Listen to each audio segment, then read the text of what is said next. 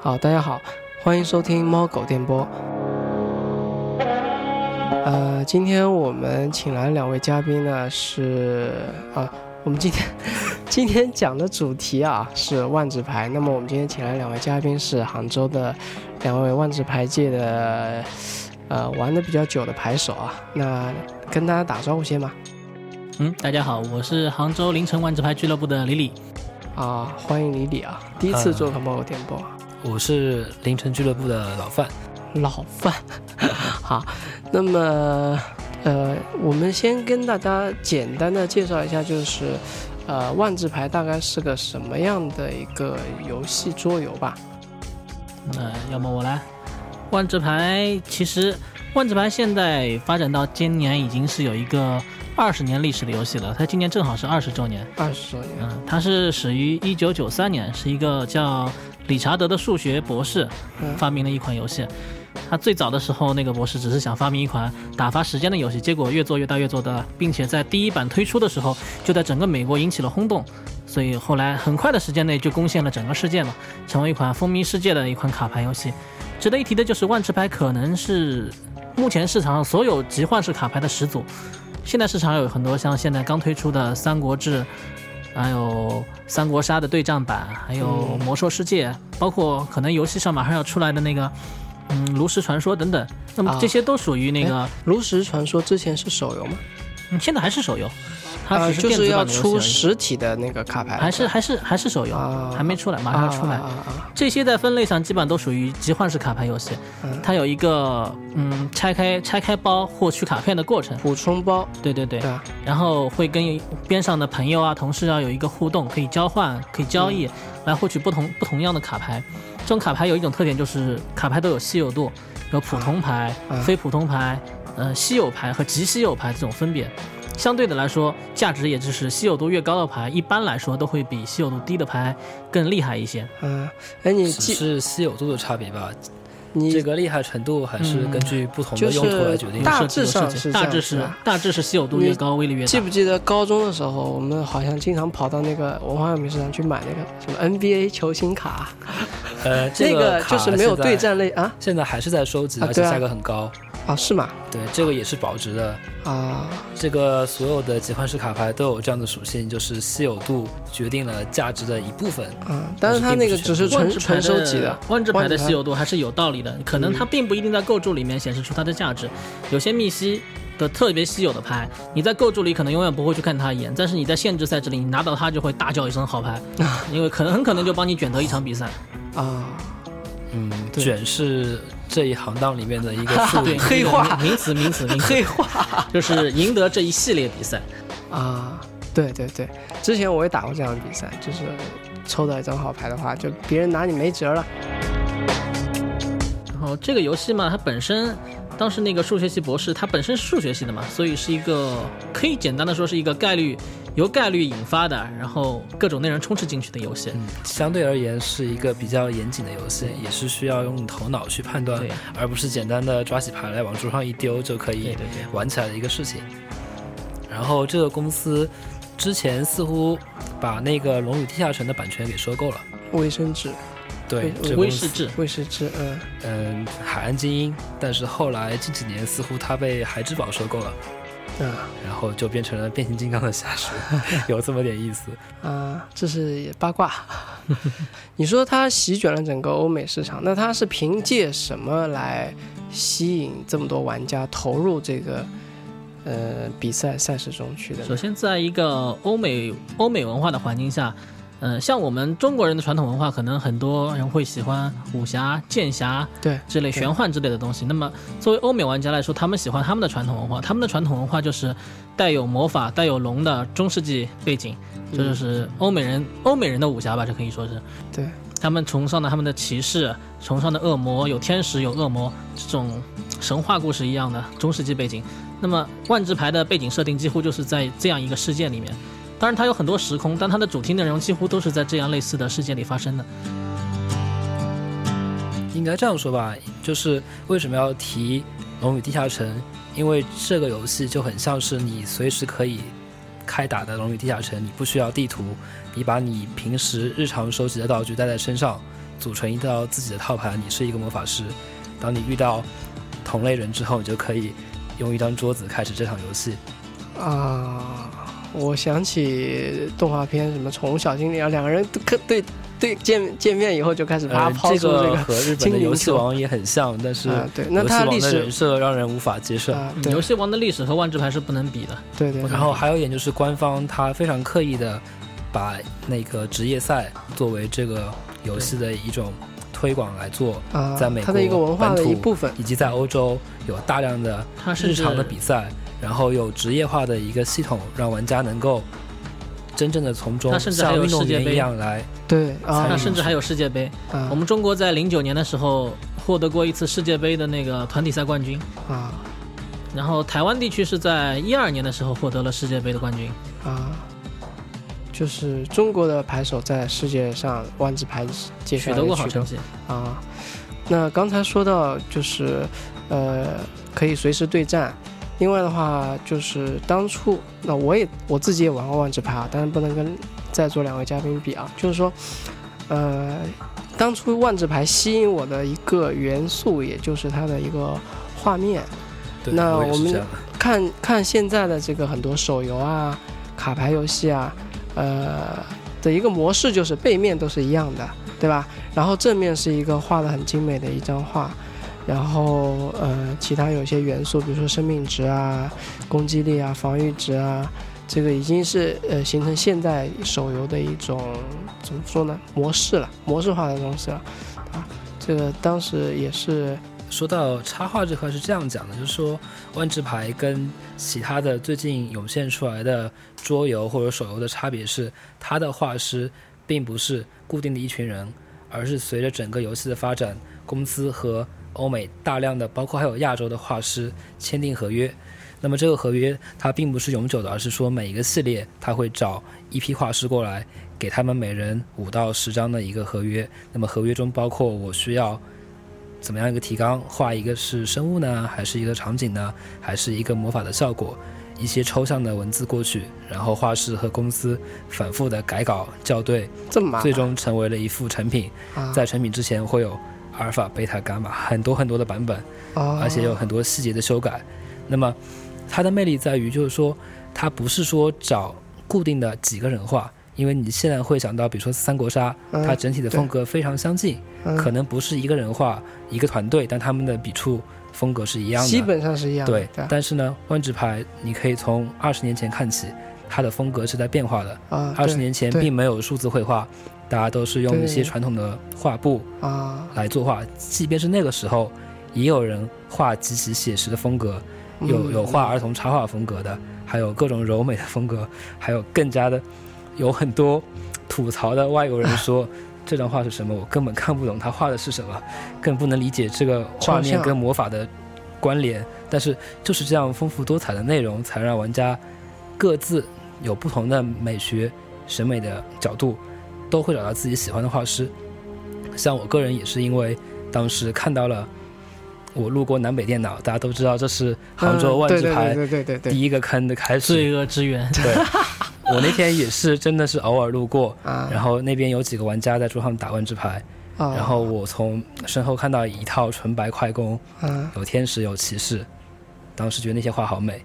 那那时候是正值五版科萨的环境，啊，然五后版对，当时天使并不是最美的， 只是说对于一个高中生而言，那已经非常非常的精美，啊对足够吸引我，我就立马买了一个补充包。啊，一个补充 包呃，当时是骑手包，呃骑手包啊，包，对对对对对，我记七十五得张的，我记得我第一次接触这玩意儿是。那时候是看大众软件吧，大众软件上有放广告，连续的对对几期，对吧？嗯那个时候我记得是第六科萨版，我我那时候看第六到的版是已经第六完了版古典古古典典第六啊版，古典第六版，对，封面是个萨拉天使，好呃还是大天使来着，反正画的挺漂亮的。然后我有一天就就反正觉得这玩意儿这么美，好像没地方买。然后突然有一天在书摊上看到有卖这个东西，马上毫不犹豫的买了一买了一个。对，在九九年、两千年的时候，这个卡游曾经在所有的超市跟书店都能买到，嗯，但是现在就已经成啊反为而了是淘宝和对对几对个对指定的经销商了。对，可能这样更好吧？嗯，你在两种哦不同推的广方式，上因为在两千年前后，网络还不是很发达，对，然后对当时在玩这种卡游的时候，真的会有一种我开到一个宝箱，对，盲然后目摸 索，然后我要找到市场把它卖掉，对，对商场就是那个时商场盲候目，那个时候所集换式可能还不像现在这么对对对真正称得上 当时是。的集换式就更像是这种地下交易，对你必须找到当时是以合适的买换家为主和卖家，对，你才能把这个卡牌换出去，市场一卡还一卡没有，像而且现在也这没样有透明的价格。对我们现在当时的价格是每个月发布一个期刊，然后上面会有比较重要的一些卡牌的价格供玩家参考，嗯但是实际交易的时候就不那是个、期这样刊也是相当不官方的，也是一些人从国。那是部分人有网络吧，从国外获得的资讯所印出来的这样的期刊，对当时真的是以卡卡交易为主，不嗯像现在，因为我想要一张，想要一张牌，我点开淘宝肯定能买到，只对是价格高低而已，一些浮动而已。当时真的这种以卡一卡的环境，对，当时因为这个游戏，你单卡同名的只能放四张，但是以两千年的那个时候，不是特别执着的玩家很难收到四张一样的卡牌，这就增加了这种游戏的神秘性。特别某种是意义上游说戏有呃那个卡牌有那个稀有度，呃那些像那时候还没有密西吧，那时候金牌、嗯，你要四张很强力的金牌就非常难。对，因为当时发展之初，整个国内包括杭州的玩家都少，那么在国内的牌池就很小。而且连那时候也连淘宝也没有，你只你想获取这张牌唯一的途径就是要么就是撕包，要么就是交换。撕包是什么概念？撕包就是开补充包嘛，啊，就不停的开，对，但不停的开，对于当时的学生来讲是有一定压力嗯的。这东西，对。我记得时候那时候买买买补充包的时候，就是反正绝对不能让家长知道，让家让家长知道也不会让他们知道一包要多少钱的。对，当时经常是省一个礼拜饭钱，然后去开一包，然后开包得到好牌，这个概率几很率低相对是比较低的。非嗯，而且当时因为当时信息也不透明，你甚至不知道你开出来这张牌是什么东西，你开出来这张东西价值有多少，你可能也不清楚。嗯就算你知道价值是多少，你也没地方去卖。嗯，对，我可能可呃能有南北电脑，很难卖钱，只能就是换卡换掉。你很对，因为难把当钱时卖杭州真的只有南北这一个地方，有两个你有可两个以相对方便还的有有两个在开元中学边上有一个，哦，我还听听同时的人吗？家说同时过还是同往时前后开元比南北稍微晚一点，但是他们两个平行存在过。 那个说起就是牌的价值，现在最贵的牌大概是多少钱？哦，这就不好说了。以收藏项来讲，一套老的牌就是九三年左右的呃，阿尔法版本的万智牌，这个价格不可估量哦了。，就是最早最早的那个最早的版版本，那个版本的黑莲花价几几乎很难衡量，在 eBay 上基本上几乎都很难找到成交量，这种东西都是啊有价无市的，基本上。这个就跟那个第一版猴票的概念是一样的，对，发行的时候没人觉得它怎么样，但是很快就被炒起来了。本。呃，那那你那你告诉我，有价的大概现在是就是贵的，称得上贵的牌市，场上常见吗？正常使用的嘛，正常正常使用能，就是不属于收藏收藏收项藏项收藏项，收藏项就不好说了。最近刚刚就是前些天吧，发行的那个，呃，最新一个系列 Magic 二零一四呃那个那个系列就是 M 十四 M 十四啊，那个系列发行的，里面有四张律五张鱼律法师嘛。这个五张律法师有一个纪念版本的特殊版，就是前几天刚发行的，啊发行价是六十刀六十美元，啊，但现在的价格已经上了五百美元，那就是炒的了呃，货量少，啊。货量非常少。这只能间接说明玩家比较多。对。然后，如果是我刚刚所说的那个黑莲花的话，可能上要上万了，上万上万刀到啊。那上万吗？上万了。我们现在大陆大概有多少玩家？呃，南京是三百多玩家，这个我很明确的知 道。为什么是南京呃，？南京有三百多，杭州大概是一百多号人吧，杭州只有一百多号人啊，杭州只有一百多号人。啊，太少圈子了比。较小，嗯，呃因为南京城市比杭州大，啊啊啊啊啊！而且这个统计的玩家数其实不太上海准活确吧？活跃玩家数吧。这个上海、应该是北京比较多吧，呃北北上广都比较多，成都好像也很多，北上成广都一般啦，最多的是北上广。嗯，经常嗯我们打牌的时候开玩笑就说，在北京办一场电击赛，就是正常大家每周末去玩的那个比赛，嗯，一相场当比赛的于人抵得上我们杭州几乎所有人了。啊他大的电击赛，一场电击赛能有七八十个人参加，啊，这个是跟大环跟境杭州的交通有不可分割的关系，因为在北京跟上海，很多玩家他们的交易方式就在地铁，都不用出站，啊哦，那现在杭州地铁造好了以后，会不会促进 MTG 的发展？期待吧，期待杭州地铁成为网络之其后。实其实地铁也是一个这个可以对战的地方吗？现在不是好多冲冲到地铁去纳凉去什么的， 可 以啊，政万智策上牌说只需要一张肯德基的桌子就可万以智了，牌不需要场地，几乎可以说不需要场地，哪怕两个人席地而坐就可以玩了，只要扭套啊牌。但是相对而言，这个套牌的价值并不适合坐在地上玩。嗯，对，什么时候去地铁去摆摊儿去，拉一个横幅什么的 来宣传，可以啊。 不让 摆 摊，会被城管地铁不能卖艺，也不能摆摊。哎，可以卖艺吧？啊，不能卖艺吗？啊，题不知道。刚才呃就是说起这个大致的背景故事啊，呃，我好像在大学的时候，呃，读到过这个相关的小说。嗯，那就是，呃，我觉得可以大大体上讲一下，就是因为那时候包括我们看那个牌面的画，会觉得这个世界非常波澜壮阔，然后就在两个女法师之间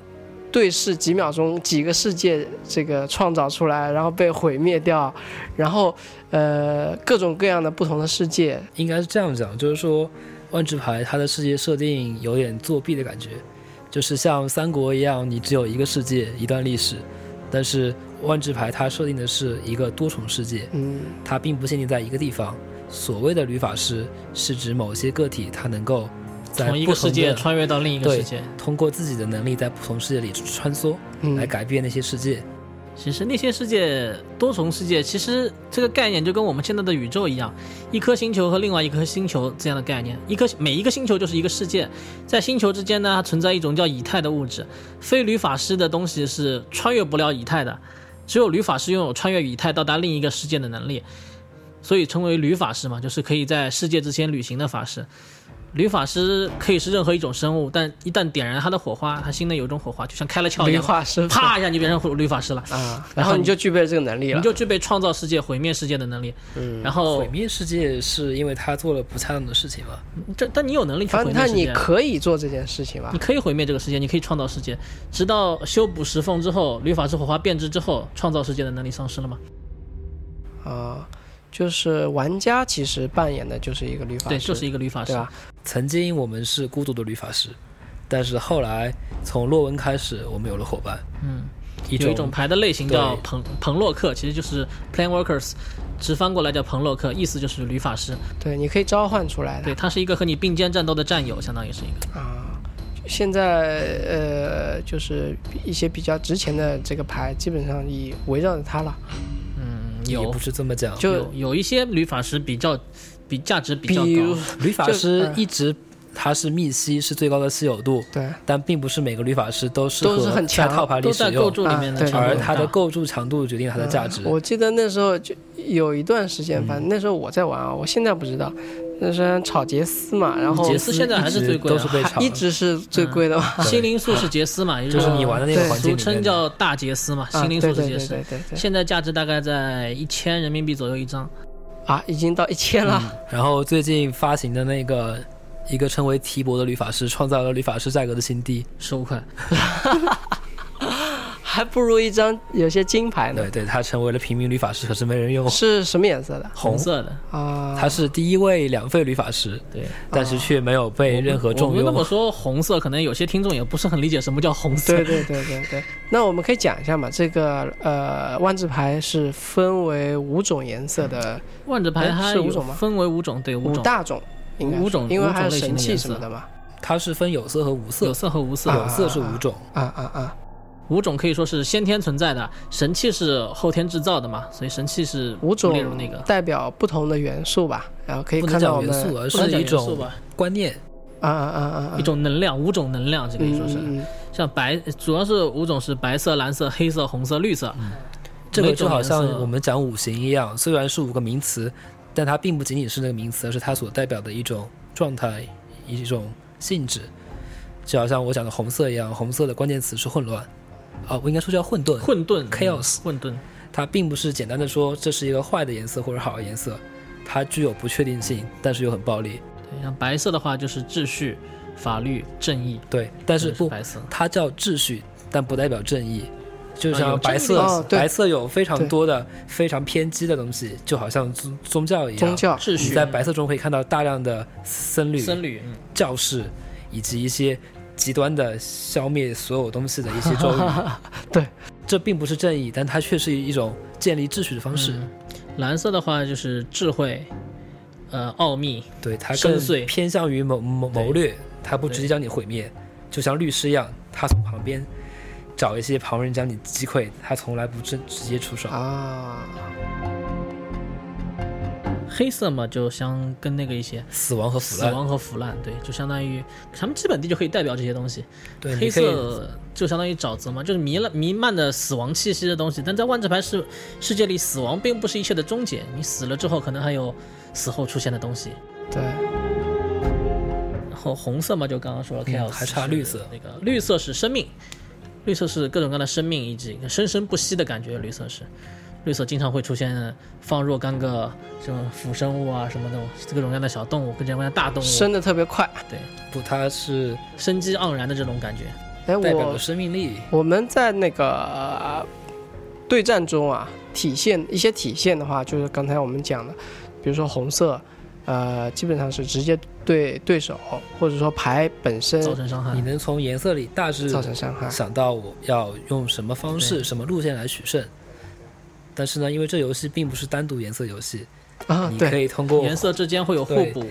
混合法术力之后，使用一个双色或多色套牌，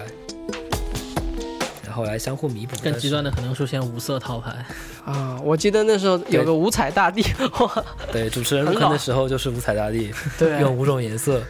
然后那时候不是有还那有个增幅那时候，大战役的时候，大战役嘛大？战役的时候，嗯那个时候有卖那个什么什么呃，反正什么大战役冠军套牌啊大之战类役的，最经典的一张牌就亚维玛雅之火嘛， 最经典的一张牌了，只是银牌而已啊。啊，那很厉害啊，啊，这这样的嘛，对啊，亚维玛雅之火把当时的环境一半的蛋糕分掉了，就像前阵的绝命师一样，你打不过马维亚维玛雅之火，你就只能加入亚维玛雅之火，啊，而且一般那样改变环境的卡都是一些银卡跟铁卡，就像新环境那个年轻火焰术士一样。嗯，年轻烈焰术士也可能可能是一张能改变历史的卡，嗯，它在发售前，因为，嗯、你知道这个游戏二十年之后会有大量的团体在研究它们，有专门业的战队，有专门的职业化研究了，对职业化的团队，他们在整个系列发行之前，官方提前一两个月剧透一两个牌，他们就可以根据这个牌开始大做文章。哇！然后作为我们这些娱乐向的玩家，那么我们很快的从他们的角度来判断他们的判判断是否正确。比如说新的那张年轻的火火焰术士，它可以强化我们在摩登和一点五中的一整个风暴的这个套牌。不仅仅是风暴吧，呃所有跟法术跟法术瞬间有关的套牌都会得到增强。对，所以不得不说，就是这个游戏二十年的历史上能够持续保持稳定，和他们的那个比较严谨的作风是有关系的。如果随意的设立一些强力的卡牌，从表面上看你就很暴力、很强大的，那么很快整个游戏就就会被破坏。这个经典的例子应该说是 FF 十四吧，呃那个网游，啊，就是因为整个世界观架构出现了偏移，终结掉了是吧？对它整个世界就消失了，但是现在又回来了。啊这，另当别论。 但是整个世界你做的越大，你的平衡就越越重要。对，哪怕在万一智牌的点世界里，我们每年会有三到四次发布新的进四度次牌表，现在是四次，啊，然后官方会根据观察，它为了游戏的乐趣，会有意的扼杀掉一些曾经合法的牌。啊，就好像之前说的《绝密师》，它占了半壁江山，但是没有被扼杀，因为官方觉得它并不是因一为那张不是一个永久赛制。T 二赛制里占了半步必江山而已嗯，那对不是一个对永久。刚刚我们讲到赛制，嗯万智牌的赛制是非常丰富的，它，嗯，它叫 Type One 到 Type Two，呃，就是我们俗称的 T 一到 T 二，啊现在中间有主流的有四种赛制吧。T 一就是你可以使用从万智牌发行至今所有的牌进行构筑，你可以每一张牌都可以用，这个数量大概是两万张。不止。嗯，构筑的概念就是我们把就是从选择自己选来择牌你池想要中的牌，啊找出六十张牌，包括基本地，哦，基本地就是你的法术力，法术力嗯，组合出一副六十张的套牌去进行娱乐，进行活动，这个这个过程就叫构筑。嗯刚刚说的 T 一就是你可以使用从发行到现在的所有所有所有的牌，它这里面几乎没有禁牌 T 一，只有一些牌还会限制使用，只能使用一张， 啊，因为万智牌的规则是同名牌可以使用四张，那些限制牌的话只能使用一张。是指 P 九吗？嗯，很多。嗯很多牌限 T 一还是有一些限制牌的。那么比 T 一稍微再那个再亲民一点的叫 T 一点五，清明对，叫 T 一点五，它是可以依然是可以，它使用的牌石依然是从万智发行到现在那个牌石，但是它里面跟 T 一不同是它出现了禁牌，T 一里很多的限牌在 T 一点五里就是禁牌，你不能使用这些牌进行构筑，有一个禁牌列表，就像刚刚老范说的那些禁牌列表。那么牌质还是很大，像比如你这两年参加刚刚进入万智牌这个坑的，你想去收藏收集二十年之前的牌来构筑你的套牌，就是出现很会很难嘛。嗯所以万嗯威士忌也是在前几年公布了一个新的赛制，叫摩登 Modern，叫近代赛，它是可以使用大战役以后，也就是零二年以后。啊不不不，呃，从密罗地开始，从密罗地和八板开始的啊牌，呃，这个就是牌近十年的牌，几乎就是比刚刚的难度就是小十了一年半。十年，近十年的牌去构筑你的套牌，这个叫摩登赛制。在杭州，摩登赛制是发展的比较健康的一个赛制，嗯、比较玩的人也比较多。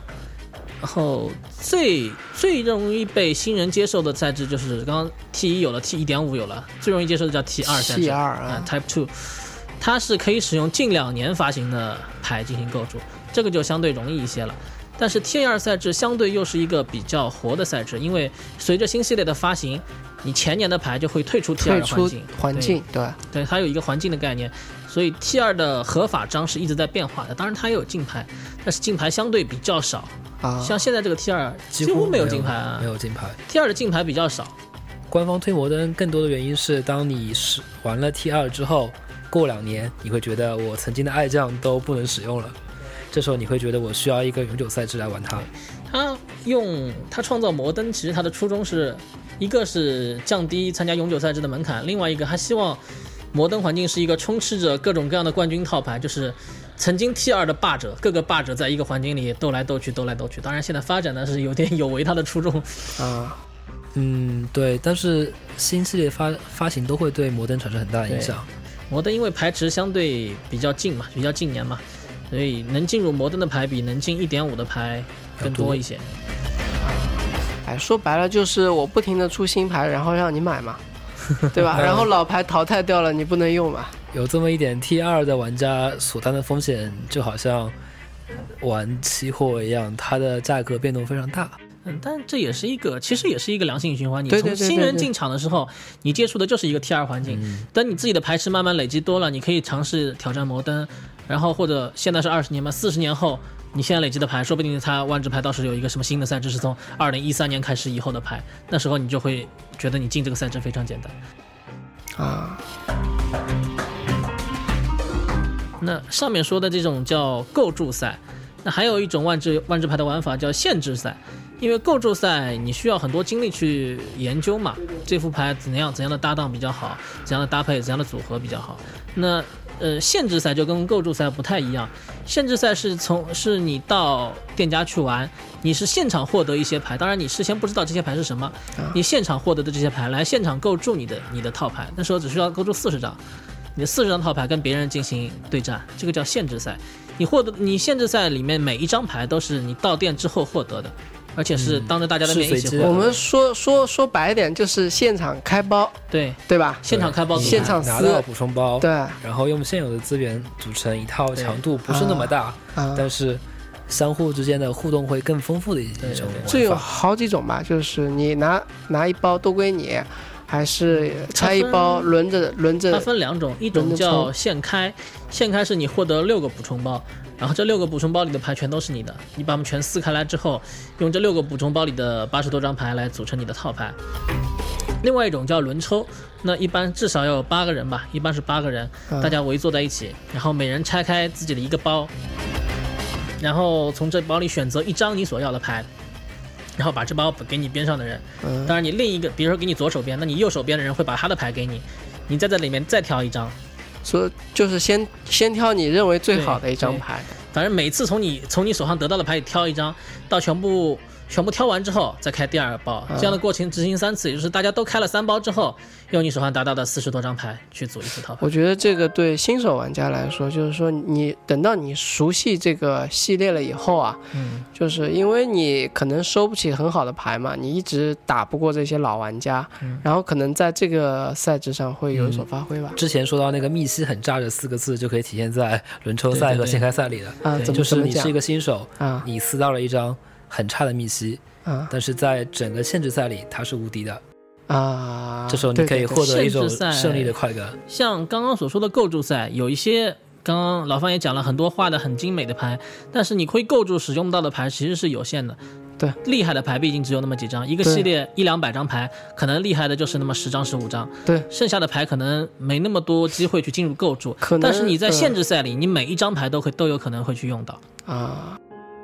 像一张，比如说一张密西，一张龙，你可能是七费八费，这个费用在万智牌里是非常高费的一个一个一个生物了。你在构筑赛里，可能你根本没有机会存那么多费去使用它，但是在限制赛里节奏相对较慢，你完全可以凑到对七费把它对拍出来，然后对方只能其看实着你我是我是比较喜欢这种慢节奏的对打，法因，为节奏慢了之后才有互动，对，有而有且有轮抽过赛程的，相比现开赛还有一个优势就是它有八个人围坐在一起，这是一个很好的氛围。因为官方也推荐每周五的晚上大家坐下来打打万智对牌。对 Friday Night Magic，对，大家下班之后一周很疲劳之后，看到一些朋友，大家都很熟，而且在传包的时候，并不是简单的传包，而是大家各种用表情、用神态对对坑蒙拐骗。不是竞技项的比赛， 对对对，他对就是给给朋友一些错误的假象， 感觉哎，我今天又又摸了很差的牌，我怎么能赢你呢？呃？但是最后却打得很强。对对这对对，个这对个这个就是一般非竞技型的比赛，大家可以慢 慢玩。当然，那个限制赛也是有竞技级别，像对今年五月份我去参加了北京 GP 嘛，啊北京 GP 今年的赛制就是现开和轮抽，啊那也是限制赛，但是是嗯那吗个限制赛的强度就非常高，有很多世界级的大赛。因为刚刚所说的 GP 嘛，GP 就是嗯、大奖赛万智牌大奖赛世界巡回站北京站，一般每年会到中国一次到两次，今年是在北京和香港，去年是在上海。北京站我这次去参加了，一共有八百九十名选手吧，一共哦八，百将九十近千人了，嗯，也有世界各地，也有外国人，呃有韩国人啊，美国人、啊、都在一个场馆里面，对，都在一同时个场比赛馆里嘛，同时比赛，那时非常候壮观 那时候很壮观，而且嗯，像平时你在街上走，你看到黑压压一片人，里面你拿出一张万智牌来，能认识这个的可能一个都没有，但是在那个黑压压的一片人里，每一个同时这人么多高手都聚集在每起，对一个人都能跟你聊九百聊位上理一发师些，和一百啊位以上的裁判额，对，啊，非常非常壮观。哎，你们考那个裁判了咱吗？们这还没有考，没有考，准备去嗯考，啊，就在网上面的那个威士忌的网站网页上嗯吗？没那么简单。你要成你要为一级裁判的通话，需要二级裁判过来。你首先要通。通过他的裁判考试，就代嗯表你有资格成为裁判，然后又找一个裁判带你，然后啊像你现在不是没有级别的裁判，那找一个。理论上是要找一个二级裁二级判，才但行我们中国的二级裁判非常少，那就找一个一级裁判，然后先带着你，然后可能会给你几个当，比如说就像足球里的第四裁判这样，不是非常重要的职位的地方，比如说巡场啊这种地方让你去试，然后可能会，然后再给你一些笔试、面试的机会，然后慢慢的发现觉得你可以了，你通过这些各种各样的嗯考试考验了，那你就成为了一名一级裁判。现在最高是五级吧？红没衣有主教没有应该是五级吧？没有接触过，啊，哎红现在考试还是英文吗？有中文的，有中文有考中文啊？有有中中哦，那时候有中文就有，那时候就有中文。裁判们那些高级裁判是不是组成过一个论坛叫“颅内植入”啊？颅内直路是世界上世界范围内的，世界范围内，因为万智牌在中国其实影响不是非常大，在中国还是一个受众非常小人群的游小戏。众的对对万智牌的裁判比其他的裁判有更重的负担，嗯他们相当于是一个法官，啊他需要背出一些法典，那就是大概有几百页厚的一本详细规则，嗯以及每个系列发行都会有新的 FAQ 以及规则对变动。对对对因为现在牌池非常大，那么当你遇到一些生僻牌之间互动的时候，牌手可能无法正确的解读他们之间的关系对或者是顺序，这时候就需要裁判出马了。嗯，那裁判级别越高，他对万智牌整个体系的认识敬会意更越深。高。对我我觉得可以举个例子啊，就是说有时候一两个词语可能很相近，但是其实它在场上的作用是哦完全不不，一这已样。嗯经不单单是名词解释的问题了。它不单单是文字游戏的问题，对有时候有结算顺序啊，什么什么的。啊，对，当若干个异能同时触发的时候，有结算顺序，或者怎么谁先进堆叠，谁后进堆叠。不光是对堆叠，包我括对一个生物数据的改变，对对都会这有不同的个我觉得层非常严谨，就是说可很多玩了可能两三年的老玩家，可能对一个规则都会有争论。对对对，对吧这时候就需要裁判。万智牌争论是经常有的，对对经常对有，。然哎后那个颅内植入方便之处就就在于你可以在上面直接输入两张卡的名字，它会把所有相关问题都给你提出来。颅内植入，哦而且每周都会有一每个周像一会啊更新，座谈一样的那么一个东西列出来，也是有有时候以调侃的语气或者什么语气，基本都是调侃的语气。他会因为他会在这一周内接到世界各地的人来的提问，啊他列出一些十条二十条，他觉得比较比较需要回答典型的的典型的问题，然后他来回答这些问题。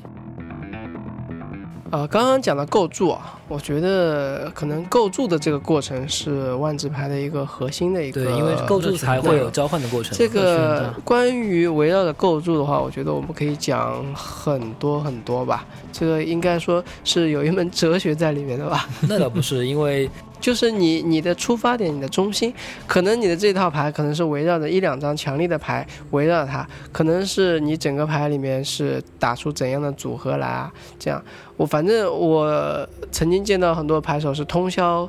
围着摆着那两张牌在那边，呃，组过来组过去，呃组过来、组现过在去应这该样不。需要这样了吧？有因特网之后，整个数据的统计就很方便。嗯，那那么抄牌表作为对对，作为新人来讲，甚至这个作为休闲玩家来讲，你可能现在只是抄个牌表而已。但是我个人觉得，抄牌表会把很多组牌的乐趣乐趣抹抹杀掉了抹杀掉了应该是这样讲吧，我觉得牌表是在那边的，那么你是根据牌表，然后再根据本地的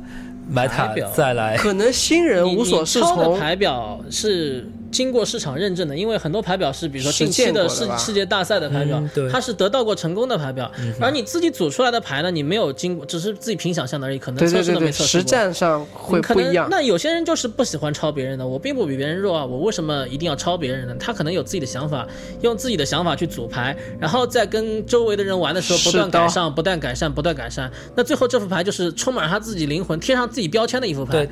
但是话说回来，就是 说但不一定啊 强。在同强一度个不一定。嗯，在同一环境内的话，应该还是会有一些 archetype，就是大大类别，就是说你某一个色系刚好这几张核心牌都是一样的，它们就属于同一个大类。那么你们玩的是同一种思路，至于在这核心牌之外，你的辅助咒语是什什么样的，就千奇百怪了。嗯，包括啊是我说抄牌表也是有对道理，就是说你抄的是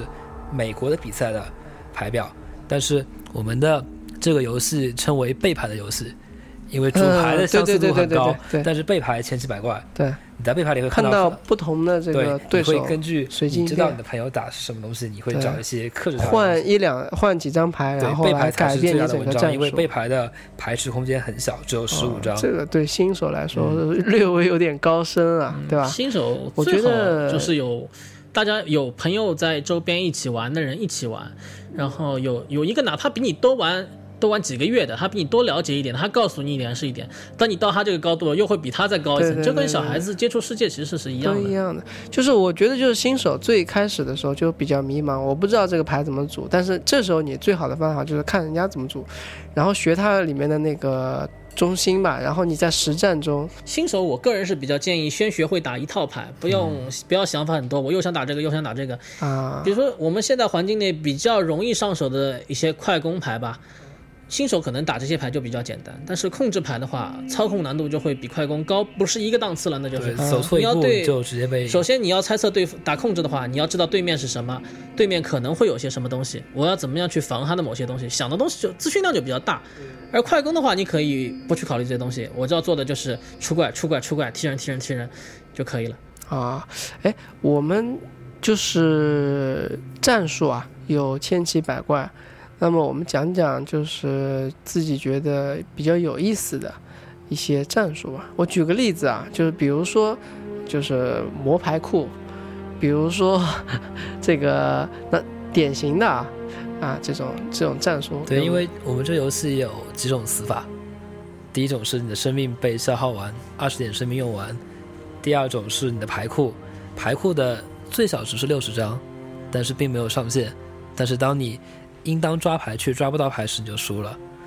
那么主流的两种方式将人消灭，就是第一将生命耗完，第二将牌库磨完。当然，因为还有一些奇怪的方式，因为特别是蓝色会提供各种你突然胜利或者对手突然失败的条件，但往往对都很难满足。那嗯，么你说的魔牌库， 最近摩登确实最常见的还是血打光吧，嗯最常见的还是以击毙对手或英雄，这是最常见的。啊，魔牌库最近我们本地出现了一套很丧心病狂的魔牌库， 在在我们组织的一场摩登里，上次拿到了第二吧。啊，那呃还当然还有其他的，比如说把把他的那个我们说的地，嗯，呃，比如说资源炸控制，光，资源控制型然套后牌还有些就比如说在两三个回合，呃，生出很多很多的生物来，召唤出很多的生物来，呃就是各种不同的战术给我们捋大的列举一下。呃，官职牌大的可能分为几类吧。第一类叫快攻，我刚刚说过了。快攻的想法就是在很早很早期的时候，用那种低费的生物，在对方没有组织起防线之前把对方击毙，这个叫对快攻。然后比快攻再高一点的叫中，呃再再再慢一点的速度再慢一点叫中速。中速套牌呢，它可能早期只是初步的建一点点防御，然啊，后通过各种的法术咒语，呃，资源扩张咒语，像各比如多下地啊或者怎么样的，在中期形成它的优势，形成卡牌上的优势，然后下一些生物质量比较高的中期生物，然后把对手击毙。呃，往往中期都比较贵吧，嗯，那因不为一定中期的优质生物通大部常分大部代分表优的嗯质生物生物是在中期的目前环境里，大部分优质生物。对，但是一般他们的都是稀有或者密稀。啊，然后再就是跟快攻相对的嘛，就是控制套牌。控制套牌生物就相对比较少，它它所想做的就是控制住局势，就是用法术牌呃，也不一定吧，有就是有法术，一瞬反间复的清也有清一场，些也有一些功能性的生物，它所做的就是你出什么我解什么。就它兵来将挡，水对来土掩兵来将挡，水来土屯之后，等我能够取胜的时候一击制胜，啊。这个就是控制套牌所需要一做的般事情。这个蓝色的比较对比较蓝色、常见白色、黑色都都有是比较常见的，啊，但现在基本控制牌还是会沾蓝，基本上还是啊控制牌对还是有有蓝蓝色在里色面。注重法术和瞬间吧。然后除了这些之外，那么除了除了快攻、中速、呃控制之外，还有组合技。组合技套牌是在在 T 二环境里不是非常多见，但是在永久牌池里组同组合技还是比较多见的。组合技套牌你可能看起来非常名不见经传的几张牌，当它们组合在一起的时候，就可以直接制对胜了。就是单、单卡啊强度很很低，然后呢价格也卡不和高，卡之间的配合比较高，可能是银铁是吧？对，但他们组在一起的时候却会会有很强大的一个效果。嗯，集齐龙珠可以召唤神龙，然后对方死 了。对，但是如果你有一颗龙珠被人踩碎了就完 了，就是这个感觉。就特别尴尬，你可能只能一直拿不到那张牌，然后嗯就对，当你组件不足或 combo 者组不出件来在中途被毁的时候，这种嗯欲哭套无牌它它就泪无法运转起哦这来。种套牌基本就是一旦它达成了组合技，你就不管你有多大的甚，至哪怕它只有一滴血一张牌，但是它一旦达成了组合技，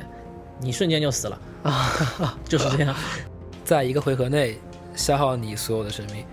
啊，哇这个在么摩强登环境和一点五环境会比较多见，这种这种这种东西。T 二环境可能上上一段时间早个几个月的那个人类绝坟可以算是一个，可以算是一个组合技游戏，可以算是一个组合技的那个、嗯人类绝坟对，又要又叫耀阳绝坟嘛。啊耀阳绝坟是一张是一张牌，它的效果是当它进场时，将你所有坟墓场里的人类移回场上，哇并且放逐对方场上的所有灵勇。那后面一条我们可以忽略。啊首先，你自己这边是可以控制的，你就通过各种手段把各种各样的人类死往坟场里填，对然后通过手段把耀阳天使放上来，放上来之后，人类就全都上来了。然后它有各种各样的组合，比如说让耀阳，嗯，让耀阳天使再次进场，对它的然后再次组合清场，各种各样的组合完成之后，你就瞬间拥有了无数血、无数生物，然后一脚就可以把对方带走，或者是直接把对方的牌库击穿，把人家的对牌库磨通光。常组合技的目标是达成无限，对，无限的法术力，无无限限的法生物，术力、无限生的物、生无命。限回合、无限生命，就是好像没一有一发回合制胜有有吗？有回合，比如说我压一个时间行走或者什么东西的，啊，好像还有什么什么卡牌，就各种奇奇奇怪怪什么，呃，这张卡上来，然后本局你不会输，对对对，嗯这张牌这些就是边边缘套牌了。这种这这种牌就是比较有意思，那个白金天使吧，这张应该是嗯对你你啊不会输，你的对手也不会赢，啊，对你的对血哪怕到负数负一万你也是不死的，但一旦人家把你的白金天使解了，你就死了。啊，哈哈 对对对对对，这就是为什么有所谓的 meta game 和边缘套的这样存在，可能是一半一半，就是你知道你即将面对的人一半他们会使用主流套，而另外一半人他们使用小众套牌，这时候你的背牌就成为你唯一制胜的武器。你知道的东西你要放在背牌里，但你不知道的，那就只能看运气了。而且这个就好像还是说到五行相克一样，就是不同套牌之间有比较好的对对阵和比较弱的对阵。对，像刚刚说的控制套牌，它在面对快攻的时候，有时候就比较无力，因为控制套牌它初期的防守是相对单薄的，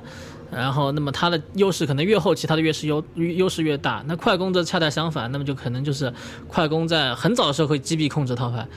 那么，但是快攻遇到中速套牌的时候就很无力。中速套牌可以把快攻玩的跟什么一样，妥妥的玩的。是吗？就是一开始防御住了以后，对，一旦因为牌手起手不是只有七张牌吗？当你把这七张手牌玩完之后，对方还呃对方还活着，你后面就比较难 打了。难爆发了，对，嗯、那么中但中速套牌遇到控制套牌的时候，有时候又会比较难打。那啊么，这当然这是传统意义上的，具体具体对局操作上还有还有是一些看变运化，气了还有一些运变气化。和手腕一半一半。啊，对，同一张牌出牌的时机啊，什么是其实跟技术还是有关的。打牌万智牌绝对不是一个全靠运气的游戏。对对对对对对，我曾看到好像同一副牌在不同的人手上发挥出完全不一样的效果来。嗯，那先休息一下吧。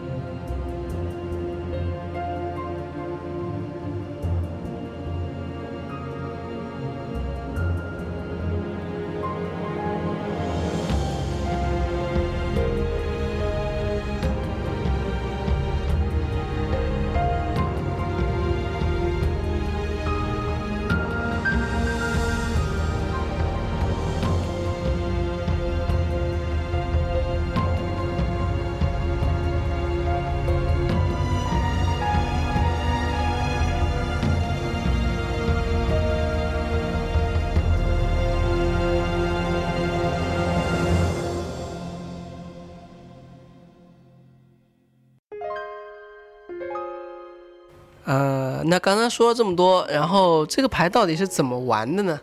能不能给我们介绍一下？这个玩玩万智牌其实是一个跟大多数桌游一样吧，跟大多数卡牌游戏一样，是一个入门容易、要精通相对难一些的游戏。那么，如果仅粹纯粹是玩的话，其实是一个比较简单的过程。它就是你首先你有一副你有一副你的套牌，这个套牌无论是你自己构筑的，或者是从商家那儿买来的直接套牌的新手套牌，啊反正你有一副套牌，而你的对手也会有一副套牌。你们你们每刚开始做的事情就是洗牌，各种各样的洗牌，让你的整个牌库保持的排序是随机的。然后每个人游戏开始，对方对方也可能会洗你的套牌或者切你的套牌，以作保为证礼仪的话，是应该要切一下的。对，以保证他对那个呃，以保证你的牌没有是被没作有弊，，嗯，对没有被作弊。然后每个人起手是摸七张牌，你也七张，对手也是七张。然后这时候嗯之前就会选择谁先手谁后手嘛。先手的人是从直接从刚刚的七张牌里选择或者下下一块地，地是万智牌里的一种资源。嗯，这种资源你每回合可以使用一个，并且随着时间的推移，你的资源会越来越多，越来越多，而你通过这些资源使用的牌也会越来越强大，越来越强大。嗯，当然然后敌人也会阻止你使用这么多的法术，对对对对对吧？对，呃，敌人也会同时成长，这是啊，对对对对，看当谁嗯当你法术力足以支付你手上的某一张牌的时候，你就可以释放这张牌，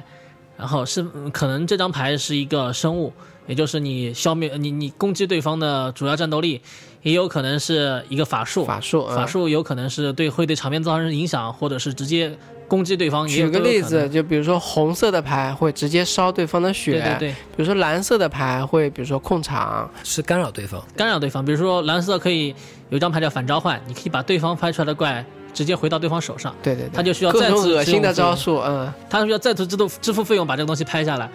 那么黑色可能更多的是一些直接消灭对方的生物，或者是加速自己膨胀自己。那么绿色更多的就是一些大的生物咒语。那白色嘛，就有一些比较小的、比较费用低廉，但是非常优质的生物，同时它有各种各样的结界，使这些生物膨胀起来，就就就就像练级一样，越来越强，然后把对方打死。对对对，是一张牌上往往一张生物上面加好多东对西，对对，有些结界啊、神器啊这些东西，会让一个生物更强大、更强大。比如然说后一个刺激对手是呃一点攻击一点防御的生物会变成怎样怎样怎对样，对对。啊那么，嗯，当你结束，当你现在的法术力不足以释放手上牌的时候，那你只能结束你的回合。这时候到对方的回合，那么后手的人呢是可以从回合开始时可以从他的牌库摸一张牌，直接先摸一张对，牌先摸一张牌，然后他就手上有八张牌，他通过这八张牌来决定先每也可以下一张地，然后也执行上述的过程。那么一随个回合原则上是只只能放下一个张地地，对对，所以你要很多很多张地的话，还是要经对，过就是很回多合回更合替。的对过程，当然，我们有很多流氓的这种呃牌，会让你一一次下好几张地通啊，常或不者会很少有这样的情况。啊啊啊，你可以有多下地，或者是消灭对方的地，或者是使用一些能产生资源的生物，对这来加速你的牌。这种这种牌也这种牌其实是比较多的对策略嘛，策略。这种策略就是像我们老范曾经在限制赛里打过的，就是各种叫叫 ramp 吧，a r a m p，就是从前期放弃前期的防守，我把前期全部用在资源扩展上，啊然后拍各种各样的大东西。当对方只有三费的时候，你可能已经有五费六费了，啊然后对拍对一个对大手直接把对方踢死，这也是一种策略。那整个游戏过程其实就是没有出现意外的像增加新呃增加额外回合这种情况的话，就是重复这个过程，摸牌、下地、放咒语过，嗯，然后场，但随着时间过程，场上的东西会变化，会越来越丰富。场上会出现各种各样的生物、神器以及结界，包然后手上会出现各种各样的咒语，那这些都会对场上的互动产生变化，而导致每一局的万智牌对战都是不一样的。这是这是万智牌的魅力所在，我觉得它不像象棋，每次都是这些这些子，因为你每次面对的对手，他的牌都是不一样的，而每个对手每个回合摸到的牌也是不一样的，所以会场上的局面就会不一样。而且嗯这个万智牌因为分两种，一种是面杀，一种是网 络杀。那么在面杀的时候，它它的最有趣的地方就是你可以看到牌手的表情，牌手可以啊你你这个大 S 要虐杀人家吗？不是不是不是说那个啊当面虐杀的意思，而是说啊，不是 你就是对这个意思啊， 不是对手失败的表情，啊而是当对手手握五张手牌，一脸镇定时，他可能握了五张地牌。啊，对对对对嗯这对，就要看双方的演技了。对你可对对以对充满信心的拿着五张地牌看着对手，对觉得我要 赢了。然后可以挑衅对方，来啊踢我啊踢我啊，然对就后是对方给你下禁 的话，你这回合就安全了。这就对是桌桌游跟网游的差别，就是说你可以面对面，那么这时候很多肢体的语言，对这个表尔情虞我诈也可以体现在对，都上可以面有啊各种暗示。其实我本人是更推崇于当面当面游戏，因对为人与人之间的互乐趣更动多和电脑和电脑之间的互动乐趣还是不一样的。对，现在什么 iOS 上面有这个有万智呃，牌理法师对嗯决那个和那个阉割版吗？也那不算个是不叫阉割版，那个那个是比较新手向的一个东西，啊，它是还是比普较及普及为主，它是比较嗯适合那种一点都不懂的人去玩的一个游戏。啊，很遗憾的是，它啊好像毕竟 iOS 上没有中文版。 毕竟现在这个手游这么多，对它的优势在于它也不能落下。价格低，但是它的内购也还是挺坑爹的，六十块吧，好像它有内购，它可以内购补充包。哦这样。啊对对对哎，那那个电脑上面那个跟这个一样的也就是一模一样的啦。 PC、PS 平台、Xbox 包括 iPad，他们所有的万智牌的 App，它都是可以内购的，你可以购买数字补充包，这个意义就非常的 微妙那了。那跟那个其实是就是除呃除了这个面面积以外，都是一样的吧？嗯，规则是一样，规则是一样，但游戏是规则这时是一样候你无法，就是是虚拟的一个东西了，对你只对啊是在跟电脑玩而已。你跟啊你 AI 少作了战一的个时候，乐趣缺就乏是人类的判断，人类会有意气用事，也会有而 各现在种电犯脑包。游戏是越来，像像《吕法师对决》是慢慢开始加入了一些在线对战，就是你通过电脑可以连线另外一个人，可以用你们手上的牌打，但是它里面的牌的量其实是排池的量排是池啊不大的，小排池比较小，它就那么几张牌。撑死了就百来张牌，不像现实里面牌那么多，选择量也那么啊嗯多。它里面那个扩展套牌是要去买的，就是内购，啊，所以它并不限于那个六十八元，而是一个坑钱计划。对，而且这你个同样花钱，为什么不当面杀呢？对对对对对，当然，万智牌有另外一种玩法，就是 Magic Online 成为 MO，啊这是官方的服务器。然后你在官方服务器上购买数字补充包，它的价格跟现实中一模一一样模，一样而且更贵，啊，因为啊对，那个指导价是三点九九美元，差不多就是二十五块钱嘛。啊，然后你在上面可以跟现实一样参加各种排练，呃，也不是排练，那个称为 DE（Daily Event），然后上面会举举办各种级别的大的比赛。然后有，其实有很多中国玩家，就是职业玩家，他们平时在家里，北京很多，因为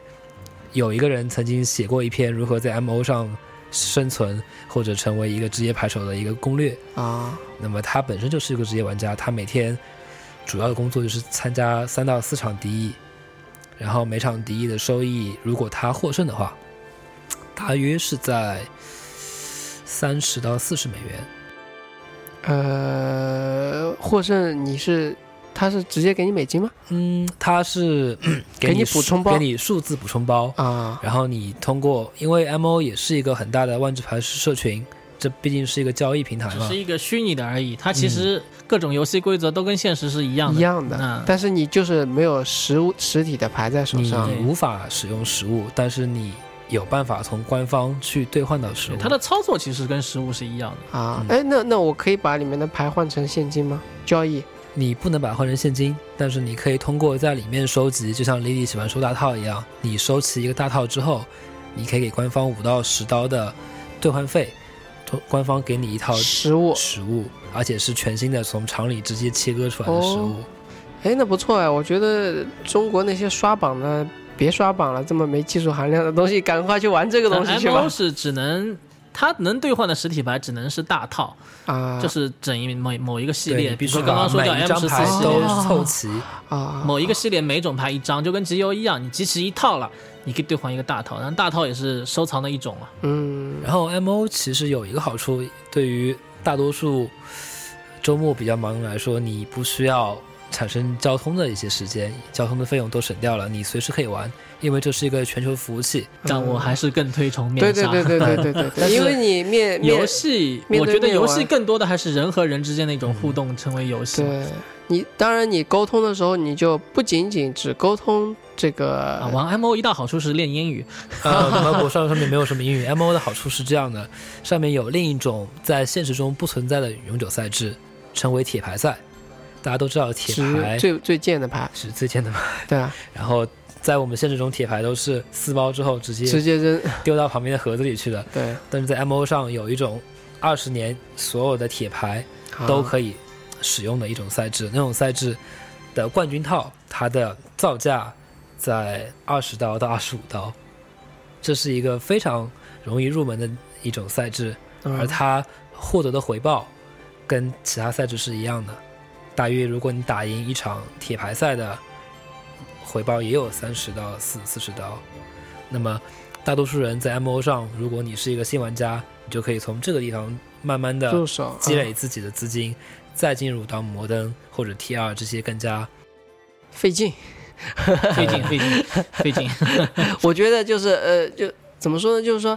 呃，如果说呃沟通障碍啊，或者说不愿意跟人家就是面对面地去沟通，或者说他偏向于这种沟通方式的话，嗯他可以在。但是我觉得就是更多小伙伴一 起对对对。在这如个果环境，从我还可以教你。从娱乐来说的话，对啊确实是你如面纱好，但是因为嗯 M O 它就是一个所谓的大主教五级裁判，啊、在里面没有任何误判，啊，对对对，只有你那操倒作是失误。嗯，对而，且 M O 的玩家他们自我的嘖一种优势在于，你不需要穿着正装啊参加比赛，啊在家里泡随一壶便茶，嗯坐在阳台上，只要有网络随，意一点，你对手很可能是抠脚大叔，对，对方可能 也跟可你能是跟萌你妹子哦。对，跟你一样衣着不不整，在跟你打牌。啊，对，但是就是说，我觉得这跟那个跑团一样嘛，就是说嗯你、你的乐趣不仅仅在于万智牌了，你可能其他在其他方面你也可以成为。对于我们这些老玩家来讲，现在其实每周，比如说周末出去打牌，更像是一种社交活动。对对对对，朋友聚一聚，然后大家一起打打屁、扯扯淡，然后啊在中间有打完牌的过程，我觉得这是一个很享受的过程。因为现代人社交活动越来越少了，更多的对是像特别像我们三十来岁的人，年纪越来越大了， 呃， 对对对年纪越来越大呃了，可现实能现实，工作也是越来越忙，事情越来越多，可能更嗯多的就是社交圈社交我们圈要子有可可以能由头聚在一起，工作上的事情可对能会对更对多，对而对朋友对之间的聚会会兴越趣来爱越少。好这些就是一些，而且现在的聚会总是在玩手机，这是一对个啊让大家放下真的手机同学在一机起会就是吃饭，然后菜上来啪拍个手机，大家发个微博，对对缺少同学之间反而缺少这种互动，对反对，而是这种同好圈，大家一起打万智牌的，一起扯淡打屁，哪怕是昨天刚认识的，今天也可以混得很熟。对对对对对。这又回到小伙伴时时时光的一种方式，我觉得，这也是为什么万智牌虽然小众，但大家都都喜欢它小众的原因。对，人哎一不喜需要太欢多人呃一爱上的话，基本上可以持续人间很久，哪很久怕你会暂时出坑，像我们都曾经暂时出坑过，但啊随着时间你不久之后你会回又会来，回到那又会个回来圈子，很少人能直接出坑吧？只要你真正进过这个坑的呃中，人枪了。 我我那个时候呃比较悲剧啊，就是那时候完全基本上找不到什么人一起玩万智牌嗯是发在展桌游吧附近吗？啊。那个时候啊，嗯后来不是移情别恋嘛啊， 万智牌万智牌发展其实有过几段黑暗时期的，啊，像像那时候大战役前后那段时间，大战役后面就是奥德赛前后的时候，会有一个代理权更变啊就什么没的。人当时最早推是了最早是金河吧，啊大众软件的那个金河。对对对，最早他代理的，然后后来代理权出现点问题之后，导致中国很长一段时间里面，万智牌货源很少，因为代理商出问题了。对，然后一直到零九年中国得过世界冠军之后，然后体育总局又开始呃，摇旗呐喊在这么黑暗的过程中还还得冠军了，还是故意放水让你们得冠军，然得后的去是团体冠军嘛，中国当时得的是世界杯团体冠军。啊，虽然我们足球很烂，但我万智牌夺过世界冠 军。中国在这个竞技方面很强啊嗯，对啊谈中不国上有很强吧？啊！中哦上，我中我上说的是这种你说体育游竞技戏吗呀、娱娱啊，对对对电，竞，电竞啊方面，电竞中国很方面强对嗯对。万智牌中国应该是能压倒韩国吧，至少你想奥林匹克啊，这不都是中国的天下吗？目前亚洲地区应该可能日日本本算比较是比强较啊啊强啊，但中国大概除了日本，可能就是中国和 台毕湾。嗯竟，毕竟这个呃圈子还是比较小众嗯的。这个小智可能跟国内推广也有一定关系吧。我们对也希望跟每一个认识的人都说万智牌是个好东西，希望有喜欢的人一起来玩万智牌。这点上对国外就比较好，国外的圈子就比较好。像我们现在一起玩的也有很多大学生，啊，大学生有些可能是在外面海归的、留洋的，他们放暑假回来呢，听他们讲那边的牌、美国的牌店是怎么怎么样。我觉得在推广方面，美国这边比我们好得多。也有可能他是因为那边是万智故乡的原因，那边对打万智对牌的对人对非常多。它文化氛围是嗯在在这边，跟战锤一样。哎，说起来痛心疾首啊。唉，喜欢这个圈子，但是这个圈子的人很少，大家都希望就是有更多的人加入进来。对，因为你出万智牌乐趣其实是相当多的，你除了打牌比赛之外，可能你的晋级能力并不强，你可能这辈子也打不了职业赛。对于我们大多数来说，这辈子你也打不了职业赛，嗯能打个一次两次巡回赛已经有这种经历已经挺好的了。啊，那你除了平时在跟朋友玩之外，很多人我觉得都有收藏癖好吧？对，对万对万智牌其实收藏也是它一个成功的一玩点，我觉得还也是有这个收藏的对对这个对点在里面，所以那它嗯它也是能成够功。比较好的控制卡牌的价值保留，不至于说啊成为一张废纸，对对对这，才有收集的意义。不然的话，收藏，你哪怕它只是像我们小时候玩那个杭州话叫羊皮儿，嗯它跟羊片就是有很大的 区别嘛，对吧？就是因为哦它我那天能够看到一个什么，保存这个价值，一张可换五百万张，那个呃呃呃，像万智牌，因为它本身上面画很精美嘛，对，从老版的最早的时候，它的画风都是接近于油画的画风。嗯，到写现在，实现在有电子作画之后，画风慢慢变成 C，就是偏 CG 风格的这种啊画现风。在还是保留了一部分嗯，使用传统方法的。有现在有中国画师吗？有有有有从有马马凯就有三国吧马凯，反击咒语嗯，啊，是一个中国人画的。其实其实好多中国画师都很厉害的，万智牌其实它是一个很有意思的东西。刚刚像范姨说了，它是一个作弊的世作弊的世界，啊它有很多很多个平行世界。啊你觉得某一个国家的文化非常有意思，对你就可以针对它这个文化做一个世界出来。对对对啊，对，比如说曾经做曾经出现过三国的世界，我们好像还有日本呃三国博图，三国三国出现过像我们耳熟能详关羽、张飞、赵云都出现过，都出现在万智牌上面过。啊，那么彭洛克是关羽不，当时还当时没有有彭洛克，啊，对对对对对，然后到零五年的时候，那个时候日本文化比较啊嗯比较受外国人推崇嘛，推出了一个叫神河的时空。那个时空里的各种东西其实就是非常日本化，对对对，很多日本的文化、日本的元素在里面。那么可能那个系列叫日本就非常受欢迎。那么在今年九月份马上要出的一个新系列叫塞洛斯塞洛斯嘛，嗯它是一个以希腊神话为背景的那么一个世界。啊那可能就是就是讲了大量英雄啊、神话啊什么九头蛇啊、阿格里欧斯啊这些希腊神话里的这些东西会出现在万智牌里面。哦，它就有无限的扩展性，对对对，他的故事不会讲完，他的故事永远不嗯但是他的故事，事线索都是以旅法师的旅行，他的因为旅法师的寿命几乎是无限的，无限的嗯所以他基本上是永远保持在青春，在各个时间内蹦来蹦去，蹦来蹦去。只要你想得到，都可以在里面体现出来。然后他路上见闻，当然刚刚也说了，他的背景主要还是以。呃呃呃，龙与地下城的这种风格，啊欧洲中世纪、魔法中世纪的这种风格，魔背景法与剑，那它这里面逃不了有很多很有很多很多大家喜欢的一些生物类别，比如说像天使、像龙、像恶魔这种东西，恶魔也是有专项收藏。有些人，我上次在 GP 看到一个人，他就是收藏从万智牌发行到现在二十年间所有的天使，嗯，他就他就拿一个本子在那儿翻我缺哪一个，然后因为 GP 本身大家都是很难得的一个大聚会嘛，对对对，你各个牌手你可之以间。找到。交集换比较方便，你就对各，GP 大家大家自己交其换实是一个牌。大市场，一我个当面交易，对，有避专免中门间商暴力的 市场。有专门的这个收集的牌本，对对吧？对，那它周边也是无限的，嗯，它周边最有趣的是一种称为那个艺术家白贝卡的东西，嗯，那就是你知叫什道么？插画师会给牌作画，但是官方并不会把他的真牌给给那个画师。这要怎么讲？就比如说，嗯，同样一张画，你可能出在密西上，也可能出在铁铁牌上。那到了密西可能就很贵，而在铁牌上就很便宜。但是那张画同样精美。那么很多时候，比如说是一张基基本地吧，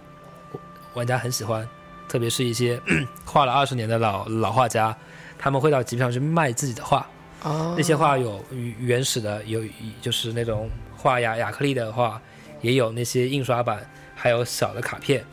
那些卡片称为白背卡，因为它的背面是白色的。然后画家会在背面签字，这也是一个非常贵的收藏品，因为白背卡是有哇哎编塞号的。嗯，每个画每张牌对，画那画白画背家卡会是有说限，的对我只印一百张、限两量嗯百张。呃，你如果弄不到白贝卡，你当然你如果舍得，你可以用那张画家画的实物牌，嗯让那个玩家去作画。哇哦，在在北京 GP 上来那个叫 Eric Eric Yan， Eric，嗯，他好像有专那门个冲着画心师心去灵的，失足，对画画哦 Tamio 心 对灵吧制作，嗯， Tamio 也是他画的，然后扎拉尔扎雷克也是他画的。嗯他最近算是一个比较新进、比较高产的画师。北京对因为因为北京的本身规模。不算那么大，虽然人数呃九百多人，我们看起来很大，但是对整个 GP 来说不算那么大。他来的画师也就是也只有一个，嗯，很少。在那个北京之后进行的拉斯维加斯 GP 上，报名已经设上限了，参赛人数有四千五百人。啊，他当那一场画师来了七八个画师，好像是。哦，因为画师会公布自己的行程，我将去哪一场 GP，欢迎过来找我签名。那时候哇，在画师那儿找签名画画的人排队排了很久，排一个队一两个小时都要有。北京 GP 第一天那个画师加班加到十一点，还有人在找他画画、签名画画。画师有两个目的，第一是签字，第二是把自己赚的钱牌做成 异画，他可以在上面改些东西，哦，嗯因为哦这对，这异些卡化是啊独一无二的，对而且是对合对合法使收用藏这的。个非常收有收藏藏价值就嗯潜力就无限了。然后还有一些闪卡啊什么的，对对对，万智牌闪卡也是慢慢变成一种文化了吧？本来万智闪卡只是一种正常产品的特殊化，就是比如说你每一张牌都有，但那慢慢慢慢的就发展成一种特殊的收藏品。啊，现在各种各样的沙，除了正常闪牌卡之套牌外，还有一些呃 Friday Night Magic，就是每个周晚上的认证赛。周五认证赛，你只要参加有成绩好的话，就会获得一张呃特殊的特殊的闪卡。这张不闪卡是到是异店化就有的，吗？一这这个张闪看看组织者啊，那张牌是异化的，那张牌是异化的，而每个月都会有一款，也就是这个月和上个月拿的是不一样的，啊，对对，是每一款每每个月拿的都都是不一样的。那么就，呃，发行到现在已经有十来年的样子了，嗯，十来年的样子，那就形成那么一个市场，就很多人想把这些东西就收集，收这些，就收这些东西嗯嗯。像我本人也收了很多，我现在是收到零五年 吧，正在往前收，正在向零四年发展。 那么还有，他每次万智牌的比赛，每次每个系列发售都会有现开是现开发售、现开纪念纪念纪念闪、发售纪念嗯闪，那有很多人去收集这些这些纪念闪牌，所以闪牌也是有非常多的那种收藏意义。相对而言，闪牌的价值会高一些，嗯，正但常是闪嗯保存会比较。较困难。哦，是吗？像刚刚说到那个心灵素食杰斯吧，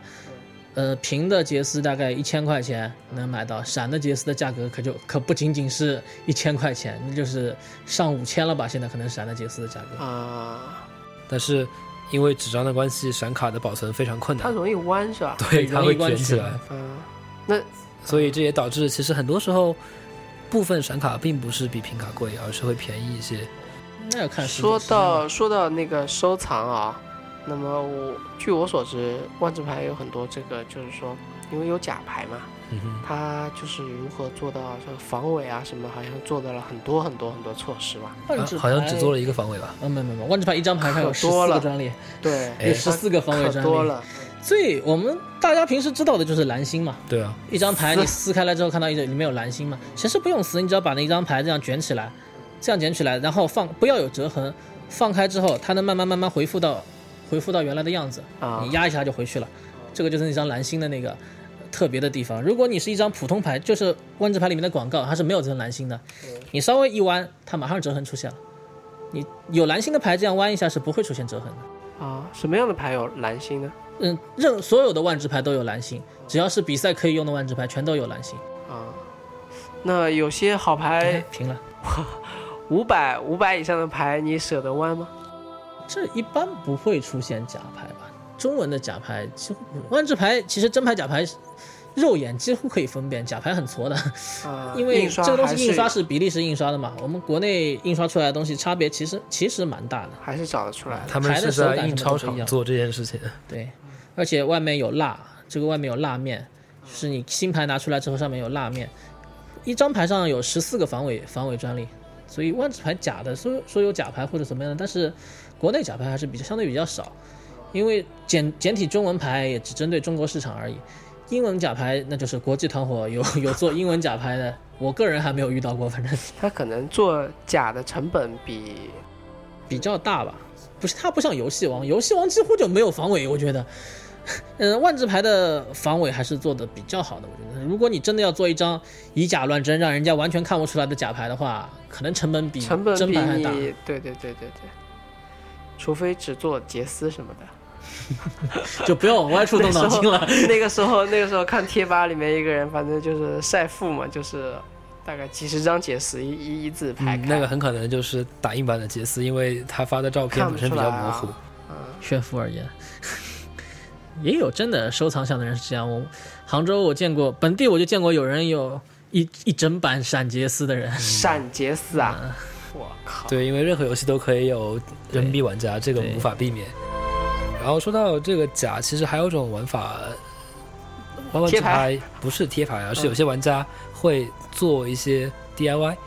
就像那些画师一样，他们会画师买，就是在真牌上用那个丙烯颜料啊，改画，这都行啊这是合法的，合法遮盖牌的费对，在用、比名赛称中、是规可以则的。就可以使用。就是对对对，只有那几样东西是必须录出来的，包括规则也可以，可以嗯规则不可以覆盖，不可以吗？呃，不可规则不可以覆盖，嗯、排名、费用以及规则不能有任何覆盖。啊，本地也有一个比较出名的玩家在做这个事情吧，于大师，于大师，于大师对画画画的还行，他会把那个 Marvel 的人物画到牌上去，呃什么概念？把钢铁侠或 者蝙蝠侠之类的画本到来一牌上张去人物可能是一个糟老头子，他就把他画成蝙蝠侠，啊对啊，哇，呃，回头把那个拍下来，让我们看看哪发微博里。好像不在国内他了。很多吧，他对他现其在实会去西班牙了。嗯呃，他回国之后有，他很多画很多有钢铁侠、蝙蝠侠，然后金刚狼，嗯对还有他哎什么在绿自巨己人浩克， 自己使用套牌里把那些话都改掉，这个是非常拉风的一件事情。丙烯是吧？嗯对，哦丙烯丙烯颜那那料，那绝对拉风啊！对跑出这去个既独一无考二的，既考验手笔，又考验运气，因为一旦画错，一张画就毁了。对啊、那他画的牌都都不是很便宜的牌，嗯，还行还行，都以涂以赞铁、啊嗯以之铁类为的主。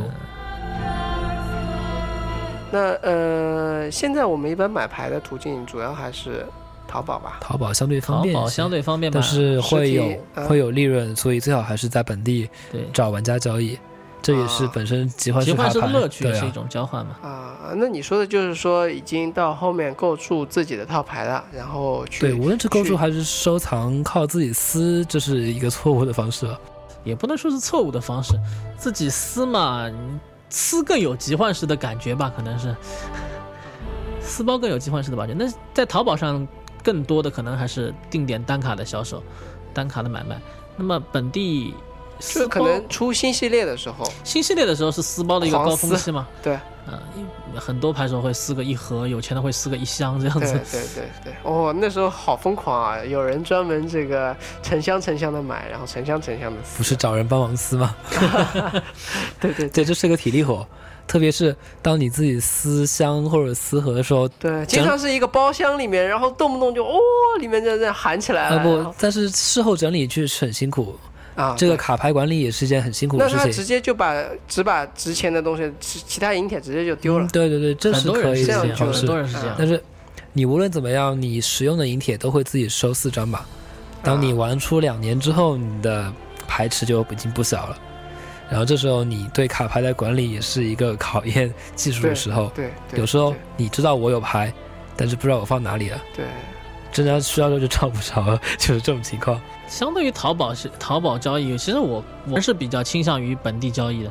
因为比如大家通过那个威士忌的网站找一个店家，店家搜索器吧，好像是叫，就可马上可以看到你这个城里有哪个地方有店，哪怕你出差到外地去，比如说我今天出差到重庆或者到成都，啊我要，找一下，我马上可以看到哪儿哪本地哪里有牌店，然后我直接到是台官方认证。证的牌店。对，官对方吧认证的牌店。然后我到那个牌店里，跟当地的牌手就会有互动，他们可以看看我的本子里，我可啊以看看他们的本子里有什么我想要的东西，然后大家一卡一卡或者是怎么样，然后交易这成也功是之后一皆个大很欢好喜，的面面对面交流。但是出交差带牌本没有风险嘛？还好吧。流啊，喜欢的人这我个现在出差基本会带着台 本去，前阵子出差去台湾，我是背着台本去的。嚯啊，但是他当时住在牌店楼上，没有去牌店，对啊，我楼下就是一家牌店，但是吗我完全没有时间去牌店。哦，因为感觉万智牌更像是一张类似于护照这样的东西。当你亮出来的时候，如果对同，同全世界同都知是道玩这是什家，么。对，除非对他是一个大贩子想坑你，但是玩家之间几乎就会非常快的就跟你混熟，哦，你根是本不我需要。同一类的人，他就会这对么对想。对对对。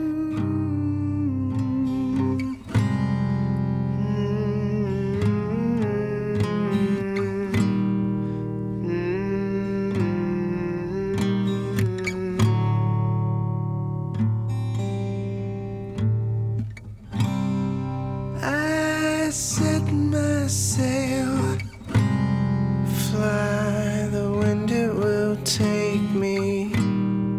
back to my home, sweet home.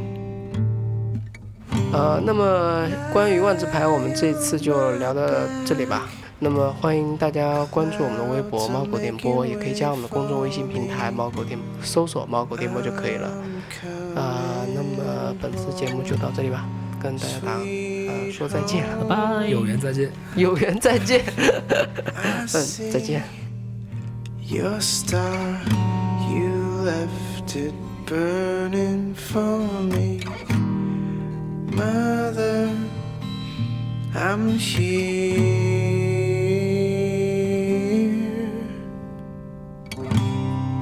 Eyes open wide, out and it's glowing. I'm welcome home, sweet home. I take your hand. Now you'll never be lonely. Not when I'm home sweet home. I see your star, you left it burning for me.